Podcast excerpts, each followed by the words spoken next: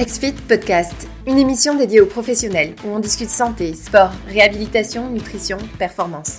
À chaque émission, un invité, un thème, des échanges, des idées nouvelles. Inspirez votre pratique.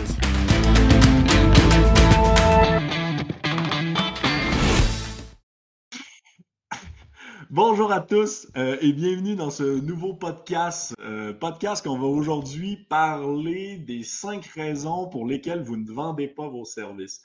Euh, les professionnels, euh, que ce soit kinésiologues au Québec, préparateurs physiques, euh, sont des experts dans leur domaine, l'entraînement ou la remise en forme, le mouvement.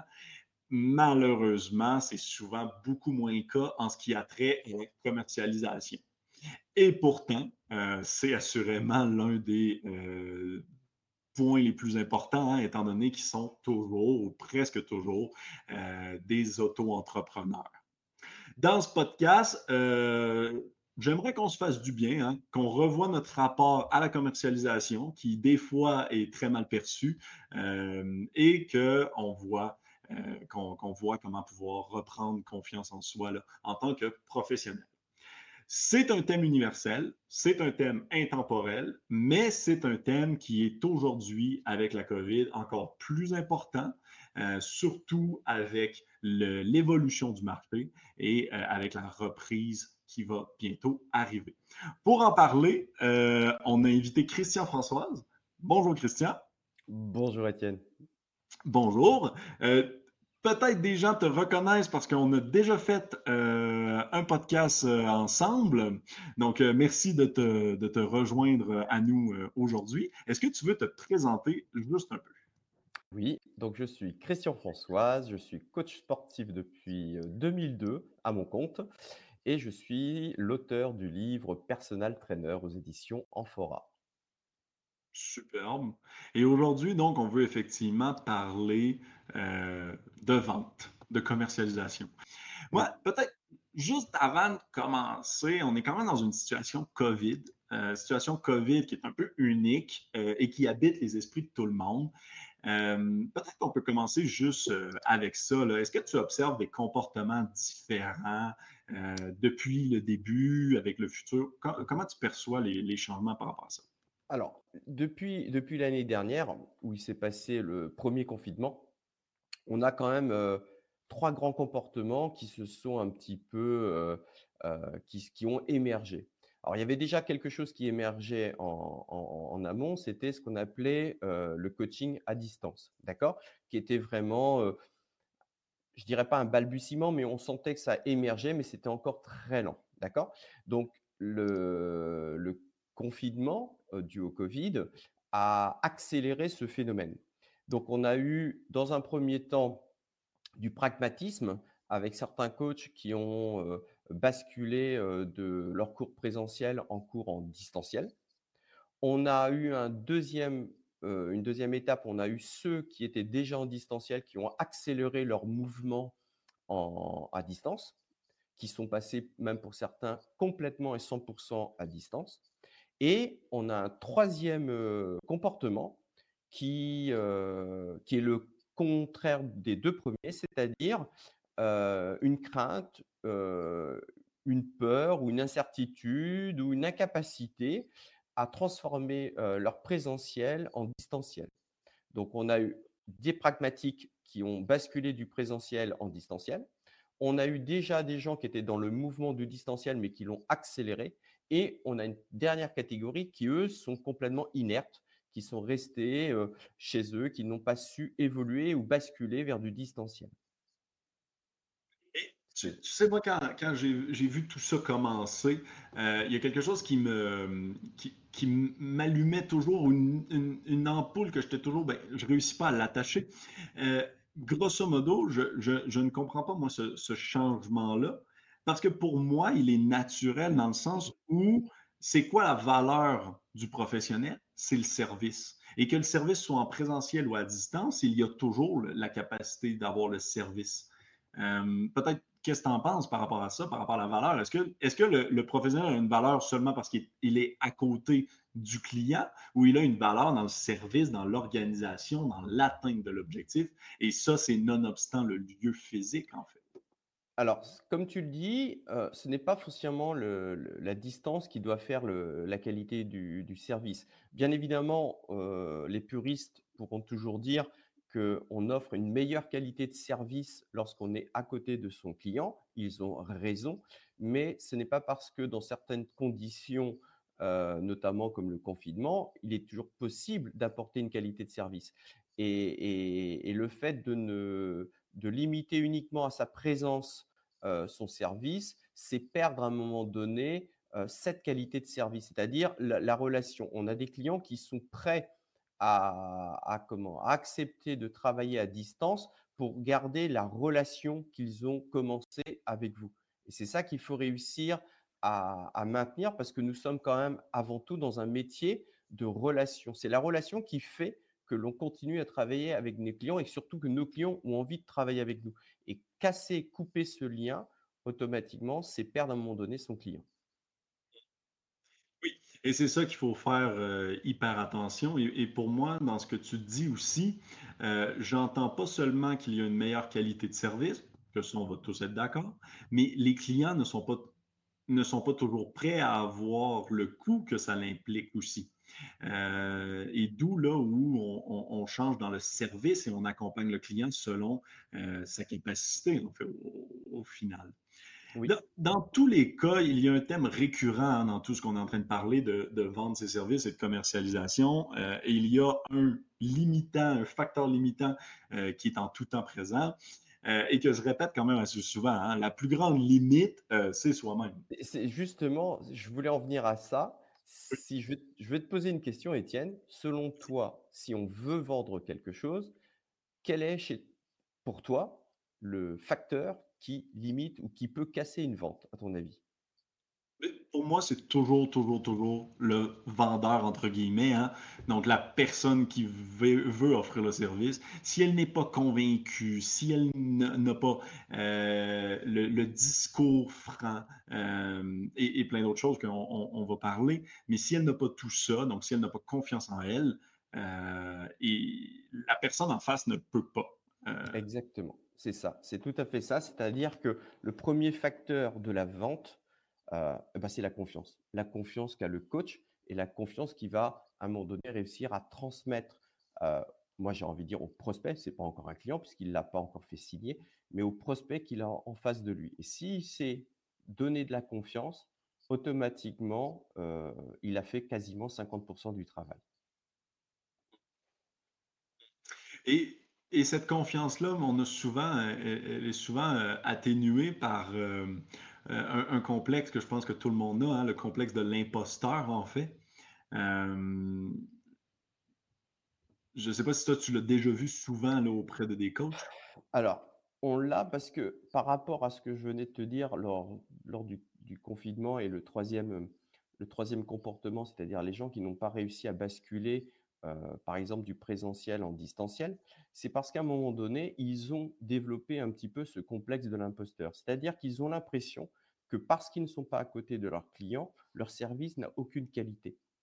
Et ça, c'est justement un des facteurs du complexe de l'imposteur. C'est-à-dire qu'ils ont l'impression, tout d'un coup, de mentir, de voler ou d'arnaquer leurs clients sous prétexte qu'ils ne sont pas à côté de lui. Et ça, c'est justement un premier complexe de l'imposteur. Il faut d'abord déjà comprendre, en fait, c'est quoi le complexe de de l'imposteur? C'est une crainte d'être de ne pas être, en fait, légitime ou ne pas être suffisamment compétent. Donc on retrouve Arrivé là par chance, en fait.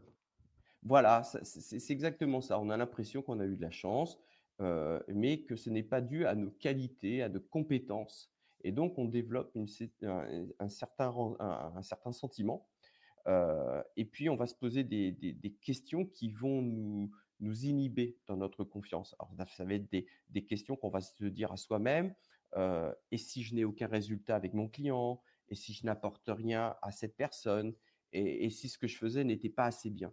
Voilà, ça ce sont toutes ces questions, heu, qu'on se pose et on se dénigre en fait soi-même, heu, alors qu'on a pourtant, on n'a pas été jugé, on n'a pas été, personne nous a dit que notre travail était de mauvaise qualité, mais ce sont des des, vraiment des sentiments personnels que, que l'on se donne sans pourtant avoir eu quelque chose qui, justifiait ça.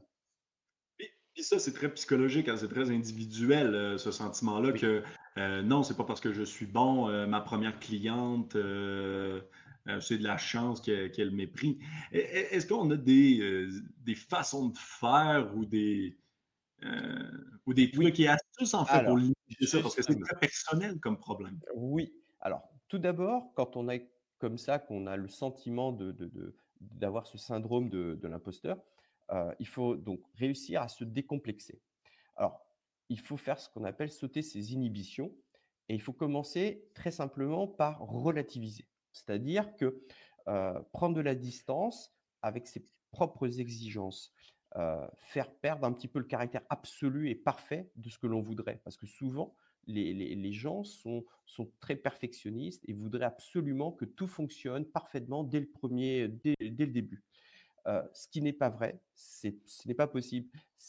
C'est-à-dire qu'on ne peut pas commencer directement une profession, un métier, en ayant déjà 10 ou 15 ans d'expérience. D'accord? Donc automatiquement, il falloir commencer petit à petit. Et même si ben, on rencontre sa première client, il faut s'accepter, il faut accepter déjà le, droit à l'erreur, le droit à, l'échec. Donc comme je disais, il faut déjà relativiser. oui? Pour enchaîner justement les quatre trucs, surtout qu'on évolue dans un domaine sans certitude. Euh, donc, autant un, préparateur physique, un kinésiologue qui a plus d'expérience peut en avoir déjà vu euh, et être un peu meilleur, autant on évolue dans un domaine où est-ce que l'objectif de la cliente, le corps humain, son évolution, euh, il n'y a pas de certitude à la base. Donc, donc, tout le monde accepte d'évoluer ensemble pour tendre vers un objectif et l'atteindre au final. Et il faut juste rester agile puis, de, faire évoluer le plan, en fait. Exactement. Donc, le premier conseil que je vais donner à des gens qui auraient l'impression d'avoir le complexe de l'imposteur ou qui ne, sont, qui ne sont jamais satisfaits de la prestation qu'ils donnent. Donc, c'est bien parce que ça veut dire que ces gens-là sont prêts à se remettre en question. Mais à un moment donné, euh, il ne faut pas être complètement envahi par une remise en question. Il faut savoir évoluer. Donc, premièrement, c'est soyez fiers de vos résultats et de tous vos résultats, quels qu'ils soient. Donc, il ne faut pas minimiser tous les succès actuels ou passés.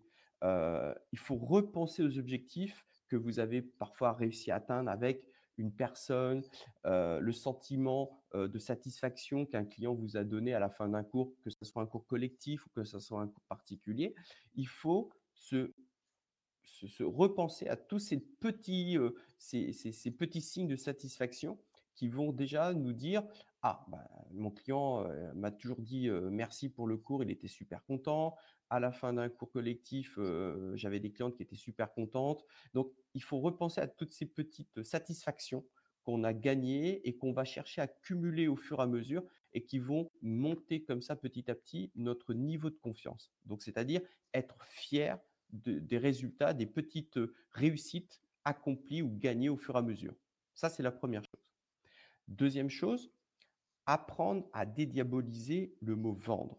Parce que s'il y a bien quelque chose que les nouveaux coachs ou que les coachs ont du mal parfois, c'est le mot vendre. On peut dire qu'on offre un service, qu'on fournit une prestation et qu'on donne des cours. On ne vend pas. D'accord? Et puis, dernier point, Vendre, ça ne, veut, pas dire forcer la main. D'accord?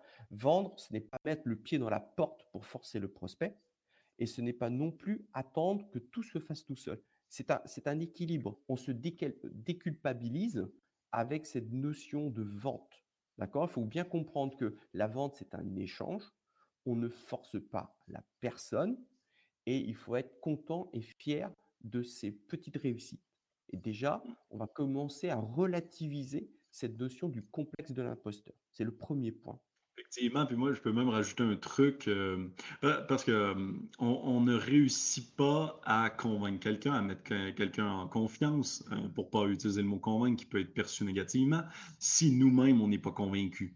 et puis, si on est trop stressé pour arriver au rendez-vous, on ne sera jamais convaincant, en fait. Le facteur du, Covid, comme tu le disais, qui est apparu, nous amène à ce qu'on appelle le deuxième point, c'est la peur du changement il faut savoir que la peur du changement, en fait, c'est le stress de l'inconnu. C'est-à-dire, comme on ne sait pas ce qui va nous arriver, on va développer une forme de stress, d'inquiétude, de peur, qui, pour certains, vont inhiber leur développement, leur capacité à imaginer, à se projeter, à, préparer, à s'organiser.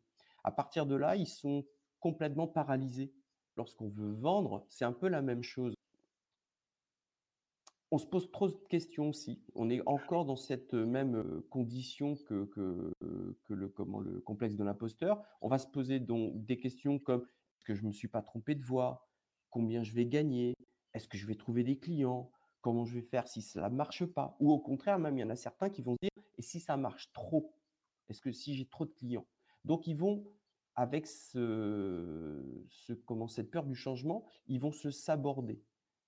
Donc pour cela, il faut commencer déjà, pour éviter cette, ce complexe du peur de, du changement, on va se décomplexer en, déjà en s'informant. Déjà, on va essayer de se projeter en, cherchant à discuter et à, échanger avec d'autres coachs qui vont nous expliquer leur parcours, leur progression, peut-être leurs difficultés, mais aussi leur réussite. Donc déjà, ça va nous mettre un petit peu en confiance. Un deuxième point important, c'est de mettre sur papier les avantages et les inconvénients de ce que l'on veut. D'accord? Donc, qu'est-ce que j'ai envie dans ce nouveau métier? Qu'est-ce que je recherche? Qu'est-ce que j'ai besoin? Et à partir de là, on va mettre en évidence les bons côtés, mais aussi les mauvais. Donc, on va déjà se projeter un petit peu plus. On va préparer son projet.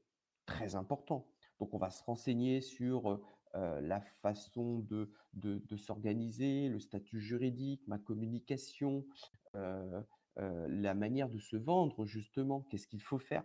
Donc, on va préparer au mieux son projet. Et puis, un dernier point, et j'aurais presque envie de dire le plus important, c'est de se donner une deadline. C'est-à-dire, il faut qu'on se donne un projet. J'ai envie de dire aussi, quand on est dans la peur du changement, c'est aussi quand on est en vente notamment, mettre aussi une deadline à notre client, c'est-à-dire à un moment donné, la bascule, c'est-à-dire allez-y, engagez-vous, c'est-à-dire d'avoir cette force, cette conviction de, de, faire basculer le client d'un prospect à un client, c'est-à-dire dans la signature. Oui, puis ensuite on trouve des raisons Et exactement. Au, fait de ne, pas avoir de clients actuellement. Mais, mais dans des affaires, euh, comme, comme tu es en train d'expliquer, euh, c'est des comportements sociaux euh, bien camouflés. Alors, justement, c'est le troisième facteur qui limite la vente. J'ai pas envie de dire biais cognitif, j'ai envie de dire biais neurologique. Parce qu'en fait, le biais cognitif, c'est une partie des biais neurologiques. Il en existe quatre, en fait.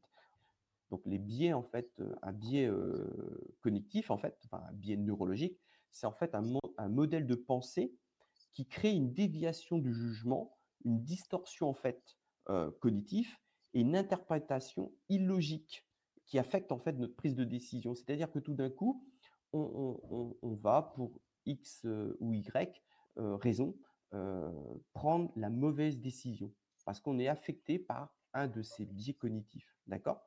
Alors, pour exemple, par exemple, le biais de représentativité ou le biais de conformisme.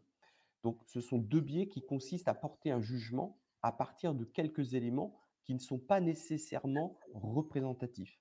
Et c'est pour cela, je vais te donner un exemple concret qui m'est arrivé il y a trois semaines.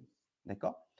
Euh, Dans mon métier, euh, quand on développe bien sa clientèle, on commence à avoir tout simplement un schéma de clients, de clients pardon. C'est-à-dire qu'on a un stéréotype dans notre tête. C'est-à-dire que si moi, ici, on m'appelle et que je demande où la personne habite, elle va me situer des quartiers des, des, endroits où j'habite, où je sais d'entrée de jeu que ce client est OK parce que je sais que ce sont des, des, quartiers bourgeois, des quartiers UP, où je suis convaincu que je vais trouver là-bas ma clientèle. si j'arrive dans ce quartier-là, généralement, je vais arriver, je vais avoir une belle voiture, une belle maison, il y aura peut-être une piscine. Donc, je sais que, par exemple, ces personnes-là ont des moyens. Donc, quelque part, je suis rassuré et je vais automatiquement signer mon contrat. D'accord? Là, j'ai eu un contact d'une personne qui habite dans un quartier populaire. Et là, dans ma tête, tout de suite, il dit oulala. Quartier populaire, dit pas beaucoup d'argent. Je me suis posé la question est-ce que cette personne ne s'est pas trompée? Est-ce qu'elle connaît les tarifs que je, que, je, que, je, que je prodigue? Bon. Et puis, je me suis fait la même réflexion que j'aurais pu donner à autre, un autre coach. Ne te laisse pas embarquer par tes biais. Ne commence pas à juger cette personne. Elle t'a appelé, c'est qu'elle a besoin d'un service. C'est-à-dire que je n'ai pas jugé je ne lui ai pas, je me suis pas tiré un pied, euh, une balle dans le pied en me disant elle n'a pas les moyens, elle n'a pas d'argent. Eh bien, j'ai fait comme si elle en avait, et elle en avait. Donc ça veut bien dire que il ne faut pas juger trop vite les, gens qui peuvent vous contacter. Donc c'est pour ça que il faut justement faire attention. Alors, il faut prendre conscience de ces biais cognitifs parce que euh, on n'est pas forcément conscient et quand on en a conscience, quand on sait qu'ils existent et qu'ils peuvent être à un moment donné un, processus de d'échec dans notre vente, eh bien, à un moment donné, on peut réussir à les contrecarrer pour pouvoir justement éviter de faire échouer une vente. Et je voudrais euh, apporter un dernier point sur, ce, sur ces biais cognitifs. Ne vous mettez pas à la place de l'acheteur. Ne vous mettez pas à la place de l'autre personne. C'est ça. Ça, c'est important. Ne, vous mettez pas à sa place. Si la personne est en face de vous, a, envie de prendre vos services, c'est son choix. Il y a un terme que moi, j'emploie souvent quand je discute avec d'autres coachs qui me demandent des conseils. Euh, j'ai envie de dire, soyez neutre. C'est-à-dire, vous devez avoir une, attitude de neutralité. C'est-à-dire que, euh, bien, évidemment, vous avez envie de conclure votre vente. Mais si vous faites un, cheminement de vente euh, en, prenant bien le temps d'écouter la personne, de comprendre ses besoins et ses attentes et de chercher des solutions, si vous avez une attitude, j'ai envie de dire, neutre, elle signera. Parce qu'elle ne va pas signer euh, pour quelqu'un qui lui force la main, elle va signer pour quelqu'un de compétent. Il m'apporte une prestation, je sens qu'il a confiance en lui, je sens qu'il est compétent, donc je signe. Donc il faut donner ces deux images-là confiance et compétent. Et généralement, on le, on le ressent quand la personne est neutre. Mais puis tout ça se passe quand même euh, dans, dans, un processus de vente. Euh, puis je sais que, que, as, que, que, toi, tu as un ordre de succession d'étapes. Tu viens même d'en parler un peu. Euh, peut-être, est-ce que tu peux nous présenter un peu plus techniquement ou concrètement ces étapes-là que tu mets, qui au final, moi je dis toujours, c'est la règle des 3 C. Hein? Euh, et au final, ce, processus de vente-là va être pour combler, combler cette règle-là. La règle des 3 C, c'est quand même très simple. C'est compréhension, confort euh, et confiance. Donc, en fait, si mon client n'est pas confortable, il ne voudra pas acquérir mon service. Euh, il ne sera pas réceptif. même chose pour compréhension, s'il ne le comprend pas. Et même eh chose pour confiance. Eh bien, j'ai envie de te dire que ces 3 Tu, les appliques pour le prospect qui est en face de toi, mais j'aurais envie de te dire que notre coach se devrait d'appliquer lui-même ces trois C. Il, faut comprendre en fait qu'à un moment donné, la confiance, euh, prenons un exemple très très parlant pour tous les coachs. Demandez à un coach d'aller dans, dans un cours, allez, prenons un, cours collectif, un cours de step, et disons, disons lui, allez, vas-y, tu donnes ton cours. Mais tu n'as pas préparé ton cours. Tu ne sais pas sur quelle musique tu vas travailler. Il n'y a rien de pire pour un coach, moi en tout cas, d'arriver dans un cours sans avoir rien préparé. C'est-à-dire d'imaginer là, tout de suite, qu'est-ce que je vais faire, comment je vais le faire, comment je vais le présenter. L'improvisation. Euh, l'improvisation. C'est-à-dire que prendre une vente à l'improviste ou faire une vente à l'improviste, ça ne marche pas. Il faut donc avoir une structure, une structure sur laquelle on va s'appuyer. Parce que justement, lorsqu'on perd pied, parce qu'on a un peu manque de confiance, eh bien, si on a une structure sur laquelle on va s'appuyer, un déroulement, eh bien, ça va déjà une bonne étape pour nous mettre en confiance. Eh bien, c'est ce qu'il faut faire pareil. C'est-à-dire trouver tout de suite une logique de progression. Alors, moi, je vais vous donner la mienne. Premièrement, c'est l'accueil et ce que j'appelle la mise en confiance. C'est-à-dire, lorsque la personne va ouvrir la porte, on va tout de suite commencer à donner des signes de confiance. On va sourire, on va tendre la main. Actuellement, on ne donne plus la main, mais on va donner un coup de coude. Et ça va être le premier signe de mise en confiance. Sourire et accueillir la personne, dire bonjour. De ne pas, de ne pas arriver directement euh, parler de son offre, de ses prix, euh, de, de s'intéresser à la personne, en fait. Non, on crée un climat. On rentre, on crée un climat. Et j'ai envie de dire tout de suite, on va commencer à faire de l'observation. On va faire de l'observation, on va observer la pièce, on va observer les bibelots, on va regarder, parce que ça va nous donner des éléments qui vont vous permettre peut-être au cours de l'entretien d'apporter ou de rebondir avec la personne. Ça, c'est la première chose.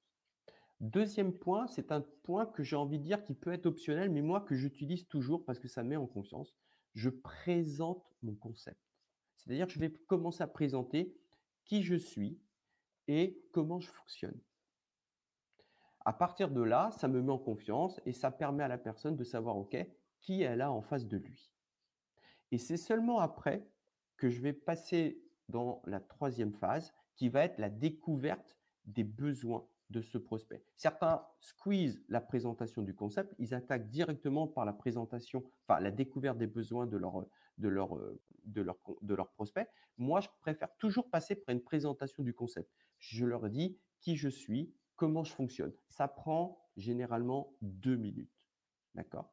Et après, je bascule dans qu'est-ce que vous voulez? Pourquoi vous m'avez appelé? Vous voyez, tu vois, là, Étienne, j'ai utilisé tout de suite des phrases clés que j'ai préenregistrées, que je me suis formaté.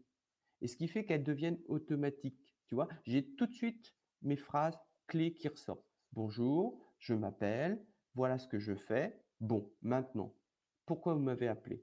Qu'est-ce que vous recherchez? Qu'attendez-vous de moi? Et tout de suite, ces phrases vont sortir et vont libérer la parole de mon prospect. Mmh. Qu'est-ce que tu dirais, par contre, parce que moi, j'entends souvent ça quand on dit euh, ce que tu viens de dire.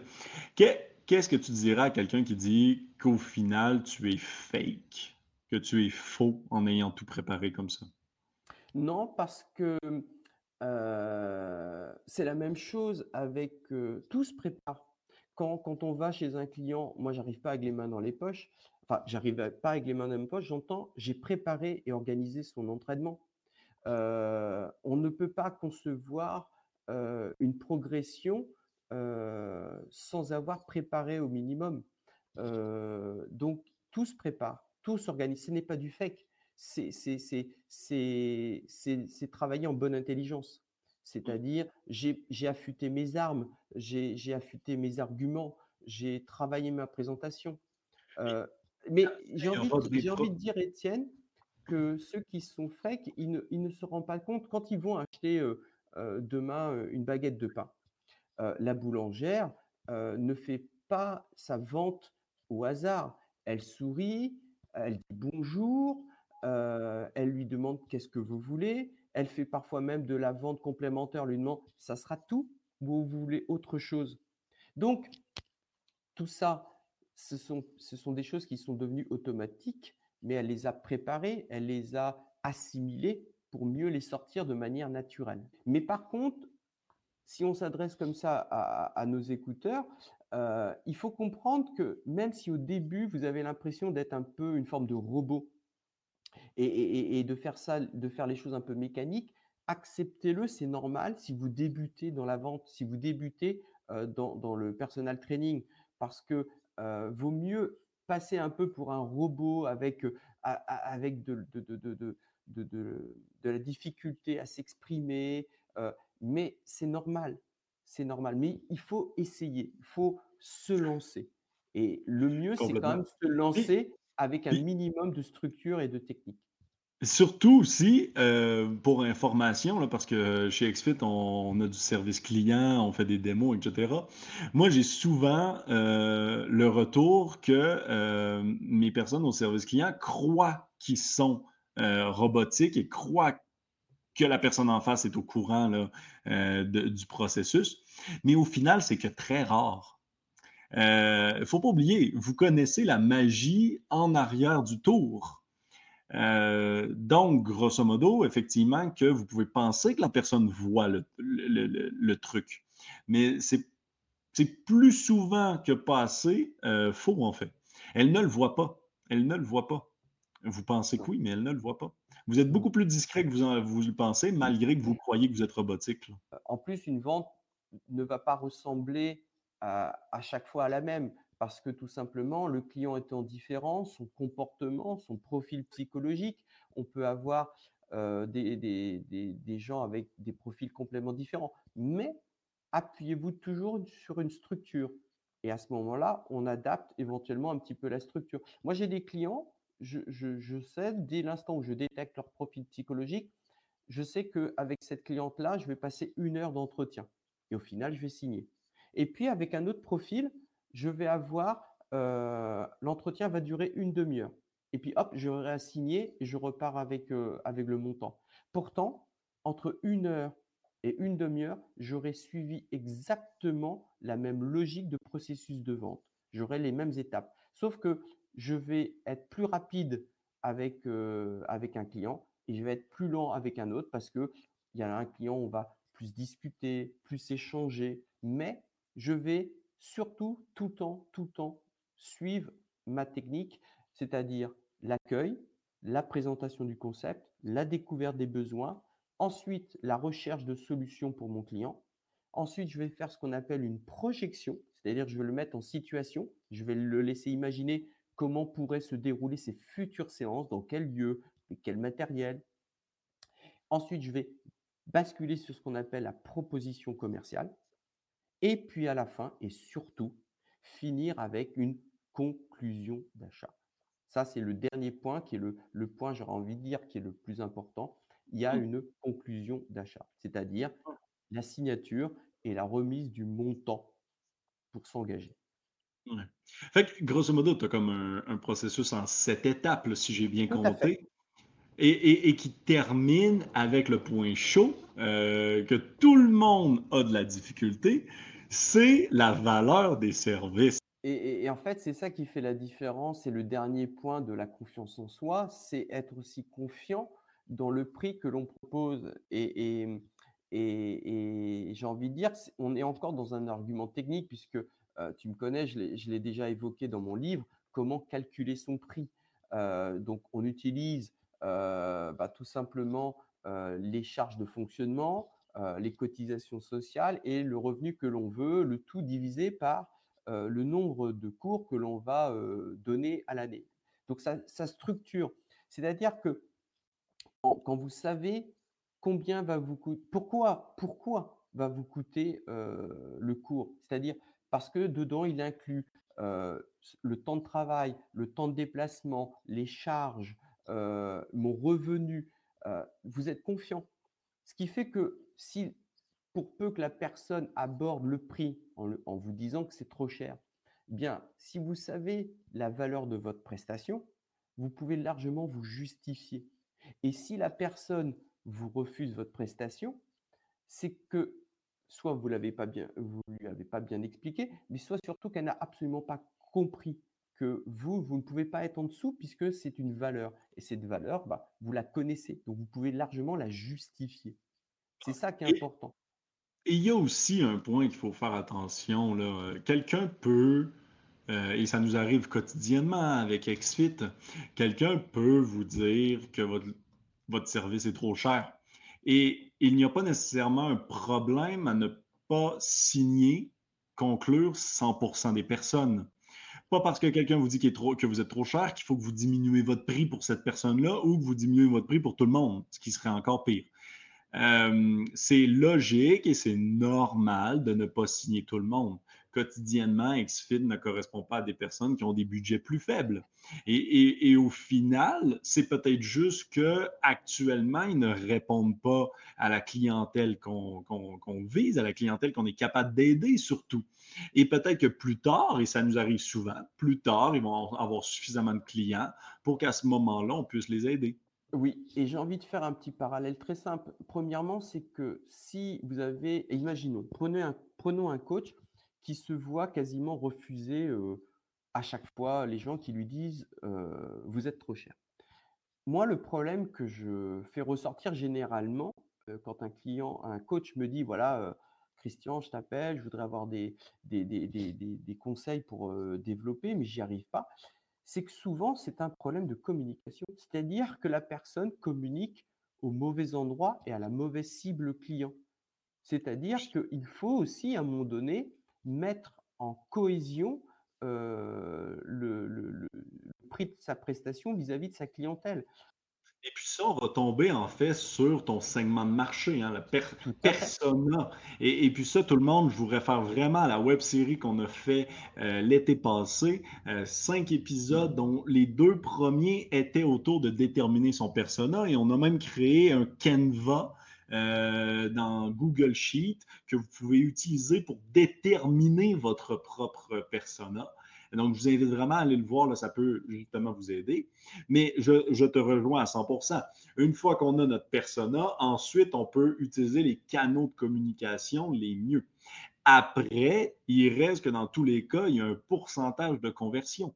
Un prospectus dans des boîtes aux lettres, par exemple, si c'est votre clientèle et que ça correspond, ça reste que statistiquement, vous allez avoir moins de 10% de signatures. Mm. Vous allez avoir 30% de rendez-vous. Euh, au, final, ça ne veut pas dire que vous êtes mauvais. Ça veut, ça veut juste dire que c'est des pourcentages de taux de conversion. Quelqu'un qui vous appelle parce qu'il vous a été référé par quelqu'un d'autre, qui est déjà votre client, eh bien là, vous allez sûrement toucher des 80, 90% de taux de conversion. Et, et c'est parfaitement normal. Il faut aussi accepter de ne pas tout convertir. Voilà. Ben, ça, on en revient au premier, euh, au, enfin, au deuxième euh, point de la confiance en soi, c'est-à-dire euh, le comment le, la peur du changement et, donc la méconnaissance du, du, du, métier. Donc, si vous cherchez des informations comme le podcast que l'on fait aujourd'hui, ça vous mettra davantage en confiance en vous disant ça me rassure, j'ai eu un échec, mais c'est pas pour autant que ça remet en question complètement votre métier. Par contre, si sur, je sais pas moi, sur 10 rendez-vous, vous avez 5, 6 échecs. Là, par contre, vous peut-être mieux se poser des questions. Si vous avez un ou deux, échecs sur 10, 10, rendez-vous, ça fait 80%, c'est déjà très bien. Par contre, si vous avez euh, 5, 6 échecs sur 10 rendez-vous, et c'est que là, par contre, il y a un, souci en termes de communication. Tenez des, des, des pourcentages ou tenez des estimations de vos réussites et de vos échecs lorsque vous faites ou de la communication ou de la vente. Ça, ça vous permettra de savoir est-ce que je suis dans les clous. Et si je ne suis pas dans les clous, euh, qu'est-ce qui, qui ne marche pas? Est-ce que c'est ma structure? Est-ce que c'est ma confiance en moi? Est-ce que euh, c'est ma communication? Est-ce que c'est ma mise en confiance? Est-ce que mon écoute est bonne? Est-ce que j'ai bien compris les attentes et les besoins de, de, mon client? Donc, euh, il, faut savoir se remettre en question, euh, mais pas foncièrement dans la globalité, sur des détails.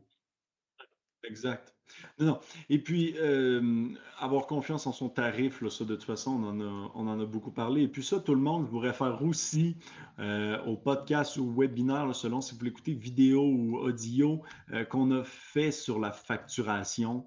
Euh, donc, comment trouver son tarif? On parle beaucoup de forfaits euh, chez XFIT.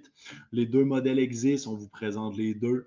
Euh, peut-être les avantages, les désavantages. Donc, je vous invite fortement là, à, aller voir ce webinaire. Autrement, vous pourriez aussi acheter le, livre euh, de Christian, qui vous enseignerait aussi beaucoup d'autres choses que juste la facturation. Euh, donc, où est-ce qu'on peut le trouver, peut-être, Christian, ton eh livre? Le livre, on peut le trouver sur la FNAC, on peut le trouver chez Amazon et on peut le trouver aussi directement chez l'éditeur euh, euh. Alors, merci beaucoup tout le monde et puis on se reparle donc dans un prochain podcast.